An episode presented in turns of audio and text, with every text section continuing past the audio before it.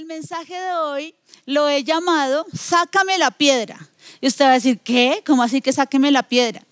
No sé si alguna vez usted le han sacado la piedra. Espero que no, pero seamos sinceros. A mí muchas veces me pasó y he orado al Señor para que ya no pase tanto, pero hay momentos en donde, pues definitivamente hay cosas que suelen sacarnos la piedra. Y si tú ya alcanzaste a ir rápido a Juan 11, vas a ver que habla acerca de la resurrección de Lázaro. Esta es una de las palabras que en momentos determinantes de mi vida ha sido una rema y que sentí de parte de Dios muy fuerte que tú debías escuchar hoy. No es casualidad que estés escuchando esta palabra. Tal vez alguien te sacó la piedra. Tal vez alguien te sacó la piedra por una respuesta que tú no esperabas. Y eso es lo que yo aprendí de este pasaje, de esta historia. Y es que ellos estaban esperando una respuesta, pero no la recibieron. No recibieron la respuesta que querían y eso causó una reacción. Y veamos juntos. Entonces dice, voy a hablar como tres cosas muy rápido que encontré que me gustaría que aprendiéramos juntos. Y la primera es, ¿qué pasa cuando recibimos respuestas inesperadas? Lo primero es respuestas inesperadas. Y yo te quiero contar que son esas cosas que tú pues no esperas que te pasen y te sacan la piedra.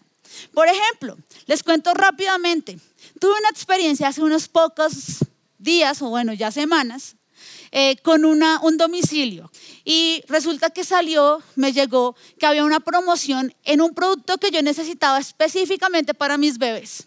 Y mis bebés necesitaban un producto, entonces me salió hoy la promoción en este lugar y yo decía, wow, tengo que hacerlo. Me alcancé a meter súper tarde, hice la transferencia, yo, wow, lo necesitaba urgente, entonces dije, gracias Señor, esto es respuesta, me llegó la promoción. Pero ¿qué creen que pasó? La primera respuesta dice, ok, como es por domicilio, por internet, se puede demorar hasta 48 horas. Y yo, ¿qué? Yo lo necesitaba el otro día. Primera respuesta inesperada, 48 horas para un domicilio de una droguería. Yo dije, me pareció, pero dije, está bien, voy a esperar, no voy a ser toda loca, neurótica, voy a esperar. Imagínense que pasaron tres días y no llegaba a mi domicilio. Entonces yo ya sentía que la piedra me quería salir así, pero la devolví. Yo dije, no, soy cristiana, está bien. Entonces llamé, por favor, tengo dos bebés, necesitan tomar la leche, por favor, me manda al domicilio. Y me dicen, ay, lo que pasa es que no le avisaron, es que ese producto se acabó. uy, yo estaba furiosa, yo decía, pero ¿cómo no me avisan que se acabó? Yo no, pero... Entonces me dijo, lo puede pedir, o champú. Y yo, champú para darle de comer a los bebés, ya me estaba ahí poniendo neurótica en la línea. Yo, pero entonces me dijeron, o oh, bueno, lo que puedo hacer es pedir que le den el dinero. Yo en ese momento dije, ya no quiero nada más con ustedes, devuélvanme mi dinero. Lo que no me dijeron es que supuestamente la devolución del dinero se tardaba 15 días y yo necesitaba la leche para tres días antes, ¿se acuerdan? En resumidas cuentas, les quiero decir que han pasado 25 días, los estoy marcando así en la pared, y no me llegó el domicilio, no me llegó el dinero, y yo creo que ya me tocó perdonarlos. Pasé por la desesperación de querer avisar por Twitter que todos fuéramos contra esa droguería, ir allá, pero recordé que soy cristiana y los tengo que perdonar. Pero es una respuesta inesperada. Hay momentos como esto que me pasó en donde tú no esperas esa respuesta. No es lo que tú esperabas. Yo pedí un domicilio y esperaba que a la hora llegara al domicilio. Y a veces eso pasa con oraciones que hacemos. Tú haces una oración y esperas que el Señor, como por arte de magia, mandado, enviado por Rappi, golpee y tú digas, ah, llegó el domicilio. Pero a veces no es así. Y yo quiero decirles, en Juan 11 me impacta lo primero que vemos, porque todo comenzó con un mensaje urgente. Era un mensaje rápido. Y eran dos mujeres que le envían un mensaje a Jesús en el versículo 3 que dice, Señor, he aquí el que amas está enfermo. No dan más explicaciones, no dicen si tenía fiebre de cuánto, no dicen que le olía la panza, dice está enfermo. Y yo pienso que en estas respuestas, ellas que estaban esperando que le dijeran, estaban esperando que Jesús dijera, tranquila, ya voy para allá porque acaba de haber sanidad, ¿cierto? Querían sanidad. Quería que dijeran, ya mismo cojo un Uber o mejor un pick-up porque en moto llego más rápido y eso lo oro por él y lo sanamos. estaban esperando que Jesús llegara ya. Pero ¿saben cuál es la respuesta que vemos en la Biblia? Que es muy, muy interesante. Y es que dice en el versículo 6, cuando yo pues que estaba enfermo, se quedó dos días más donde él estaba. ¿Qué? ¿Cómo así? ¿No era un mensaje urgente? Se quedó dos días más donde él estaba. Y creo que hay momentos de respuestas que te pueden sacar la piedra cuando mandas un mensaje. Y la primera es cómo te responden, ¿no? Cuando usted le respondió mal a su papá, usted sabe que eso tiene consecuencias.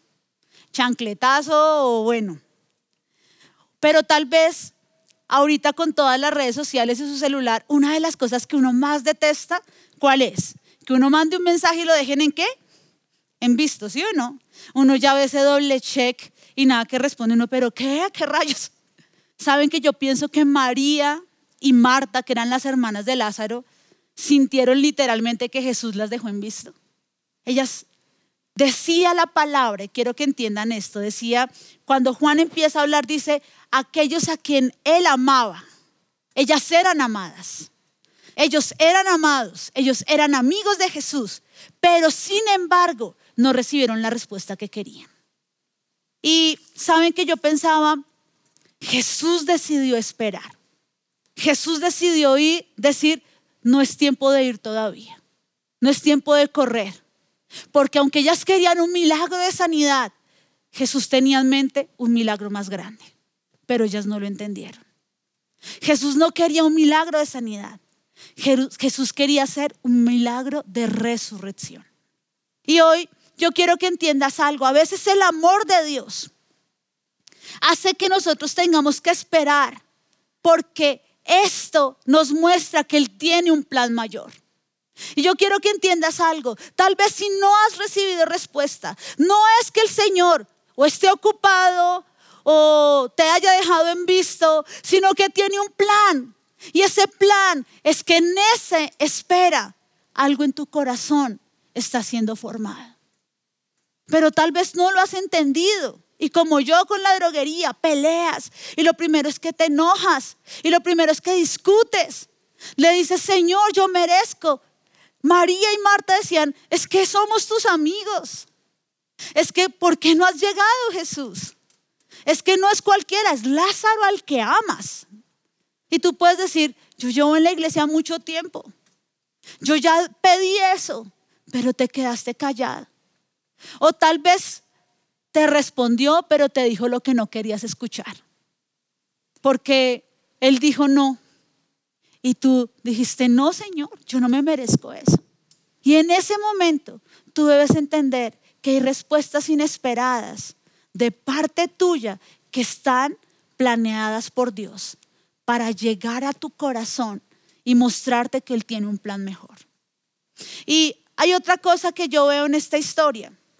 Y en esta historia es que definitivamente lo más difícil es cuando nosotros no entendemos. Yo no entiendo por qué el Señor me hace esperar, yo no entiendo qué pasa. Y la segunda cosa que yo veo, la reacción. La reacción de las personas que vemos en este pasaje. Porque no sé si ustedes han visto, hay videos virales que sale un video nuevo y, y empiezan a decir la reacción. Ah, me encanta cómo hizo esto. Ah, no, reaccionan. Pues yo quiero que me acompañen a ver las reacciones de esta respuesta de Jesús. La primera reacción que vemos es la de Lázaro. Porque póngase a pensar, literalmente Lázaro dijo, Jesús me dejó morir. Jesús no vino. Jesús no me ayudó. Lo que vino al corazón de Lázaro fue decepción. Si Jesús, si Lázaro hubiera entendido que Jesús tenía en mente una resurrección, él estaría tranquilo, pero él solamente vio muerte. Y esa decepción lo dejó morir. Cuando tú te has decepcionado de Dios, de la respuesta, tal vez has visto muerte en un sueño, pero hoy necesitas que el Señor te toque y vuelvas a traer vida y resurrección. La reacción que vemos en las hermanas, en Marta y María.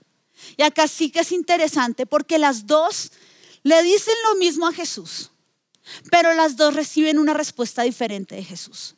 Dice que Marta en el versículo 21, dice que Marta va corriendo, ve a Jesús llegar y le dice, Señor, si hubieras estado aquí, mi hermano no habría muerto. Si hubieras estado aquí, le reclamó.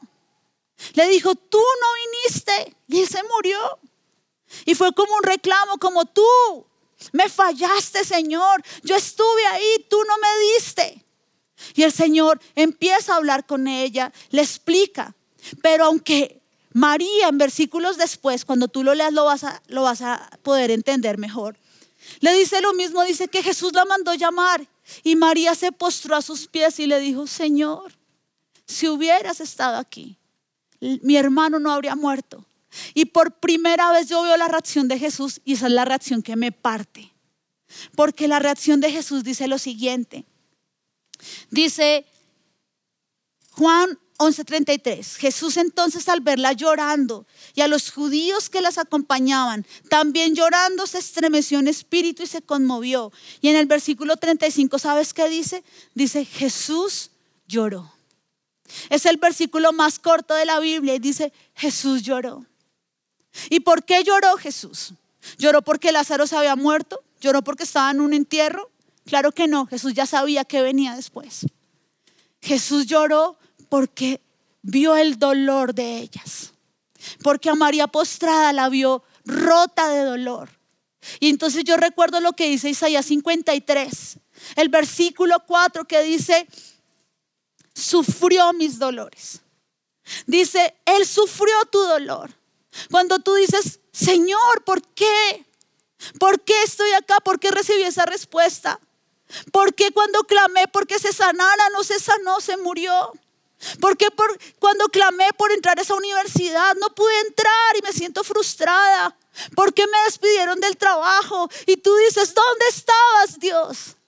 Yo quiero que sepas que Jesús siente tu dolor.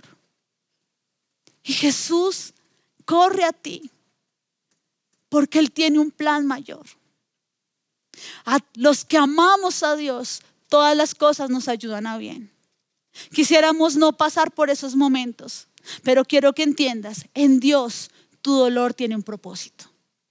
Tu dolor puede ser usado para hablarle a muchos. Pregúntale a Lázaro, a Marta y a María, que dos mil años después seguimos hablando de ellos. Seguimos hablando del dolor que experimentaron y de lo que puede hacer el Señor en casos que parecen perdidos.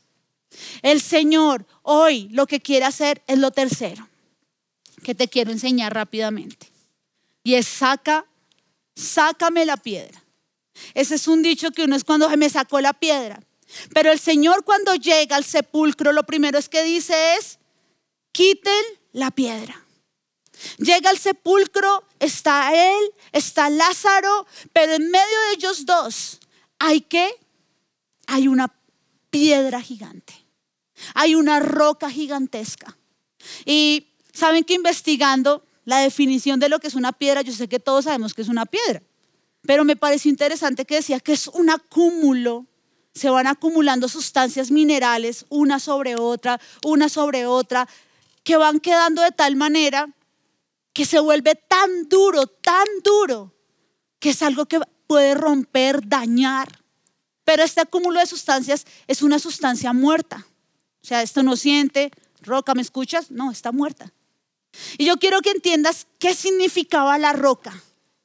Porque la roca que se interponía entre el milagro, entre Lázaro y Jesús, entre tú y Jesús, entre que tú vivas o sigas ahí, decepcionado, angustiado, dolido, amargado. Quiero que entiendas que eso es eso que tal vez tú dejaste ir cosa sobre cosa, cosa sobre cosa, pérdida sobre pérdida. Te dejaste llenar de tantas cosas, de argumentos y no fuiste a Jesús. Hay algo muy interesante y es que cuando dice la Biblia que Lázaro enfermó, lo primero que hicieron María fue mandarle un mensaje a Jesús. Pero cuando Lázaro murió, se quedaron calladas. Ellas ya dijeron, ¿ya para qué? No hiciste esto antes. Llegaste tarde. Ya no, ya no te necesito. Y yo sé que hay algunos que están en su casa sintiendo que hay un área en la que el Señor dice, ¿ya para qué? tú le dices al Señor, ¿ya para qué? No me respondiste cuando me metí con esta, en esta relación. Y hay algunas personas estacionadas en un momento de su vida por una respuesta que no querían recibir. Pero hoy el Señor dice, quita la piedra y vas a vivir. Y lo que estaba muerto resucitará. Porque ese es el Señor que tú y yo conocemos. Y que si tú no conocías, ese es el Señor que se presenta delante de ti, que dice, yo soy la resurrección y la vida. Ese es el Señor que pide por ti. Sabes que hay muchas oraciones que no tienen respuesta. No porque el Señor sea malo o que sufra, uy, sino porque la respuesta no te convendría. Si Dios respondiera todo lo que nosotros queremos, estaríamos tal vez más perdidos que la mamá del chavo. ¿Saben por qué? Porque no sabemos pedir. La Biblia dice en Romanos 8:26, ¿y qué hemos de pedir? Como conviene no sabemos, pero menos mal el Espíritu intercede por mí con gemidos indecibles. Yo quiero que entiendas esto. Tal vez pediste y pediste mal y te fue mal y te hirieron y te amargaste y estás lleno de dolor. En muchos momentos de mi vida estuve llena de dolor. Saben que uno de esos momentos yo estudié una carrera que no estoy ejerciendo. Y en un, en un momento yo decía, Señor, pero cinco años de equivocación. pero entendí que era formación. Entendí que en esa carrera hice contactos divinos y que me abrió la puerta a otro, otro mundo. Y hoy me siento agradecida, pero en ese tiempo me sentía un poquito así llena de amargura. Yo no sé si usted ha hecho limonada. Hay muchos que hacen muchos, no, que usted le quita la avena a la mitad, que le quite la pepa, que la pele. Bueno, yo lo que he aprendido es que si usted hace una limonada, tómesela rápido, porque si no se la toma rápido, ¿qué pasa? Se sea la limonada.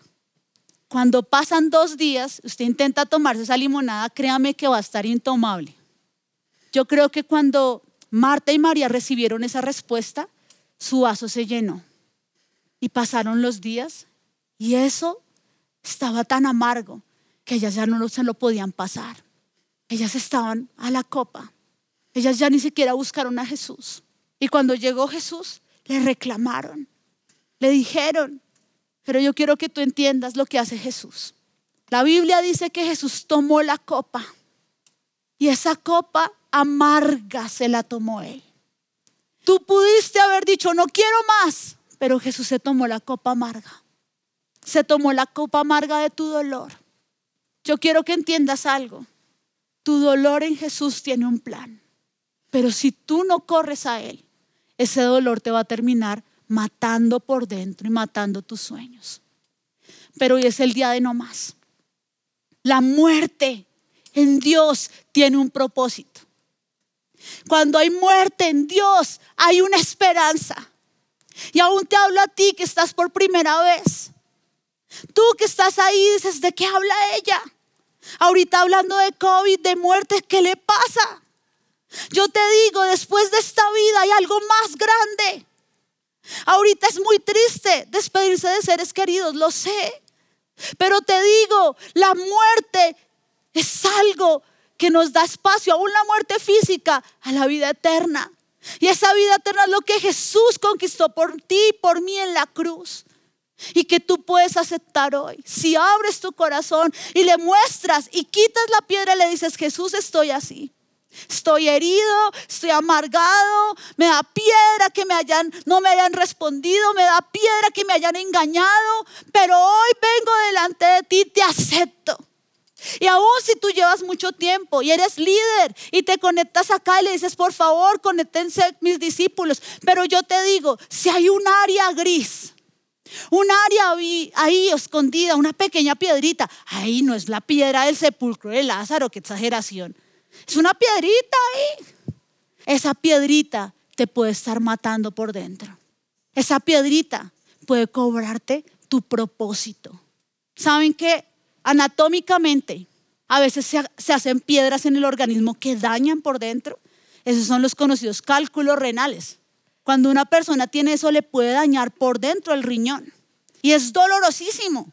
Y cuando la sacan, uno se imagina que era el ladrillo ahí que le dolía. Son piedras microscópicas. No importa si es pequeño o grande, derrámate delante de Jesús. Y dile a Jesús, así me siento. Siento que esta respuesta o siento que este silencio, no pude con esto. Siento que me fallaste, Jesús. Marta, María tal vez sintieron eso. Si hubieras llegado antes, ya que... Pero tú ves a Jesús llorando, aunque venía un gran milagro. Y hoy vas a ver a Jesús en tu casa, en ese lugar donde estás. Él está en medio de tu sala, de tu habitación. Si estás con tu celular, corre a un lugar en donde tú puedas ir, arrodillarte como lo hizo María y decirle a Jesús, te entrego mi dolor. No quiero beber más esta copa. Por favor, bébela por mí y llévatela. ¿Sabes qué pasa cuando el vaso Jesús se lo toma? Que queda vacío para que el Señor lo pueda llenar con su dulzura. Y tú vas a escuchar ahí a Jesús como ora por ti. Como Romanos 8:26 se hace real y tú escuchas que dices, Él ora lo que te conviene. Él te dice, no te convenía por ahí, tú no entendías, pero yo sí, yo tenía un plan grandísimo. Y entonces vemos la resurrección. La gente dijo, what? Este milagro no me lo esperaba. Y eso es lo que el Señor quiere hacer contigo hoy. El Señor quiere mostrarte que no es tu plan. Yo creo que siempre he dicho esto. Debe ser porque muchas veces mis planes no han salido bien. Y he aprendido con Dios a que es mejor que Él diga no. Y tal vez yo me pongo brava, lloro un momentico, pero después voy a entender que me guardó, que lo hizo por amor, que me ama. Hoy yo te invito, vayamos a ese sepulcro, a ese lugar que tal vez ya huele mal. ¿Saben qué le dice? Eh, le dice a Jesús, Jesús porque le dice, mueve la piedra. Jesús ya lleva cuatro días muertos, o sea, hiede ya. Y tal vez tu corazón dices, Jesús ya, eso está pero en la mala. Pero Jesús no dice, ay, sí, no, bueno, lástima, y se va. No, Jesús no le importa qué tan sucio estés, qué tan duro estés. Él quiere que quites la piedra. Él quiere que quites eso que acumulaste, que te hizo duro. Y que hoy vayas a Él y vuelvas a sentir que Él tiene un plan mayor para ti. Yo te voy a invitar a que hoy oremos. Te voy a invitar a que cierres tus ojos.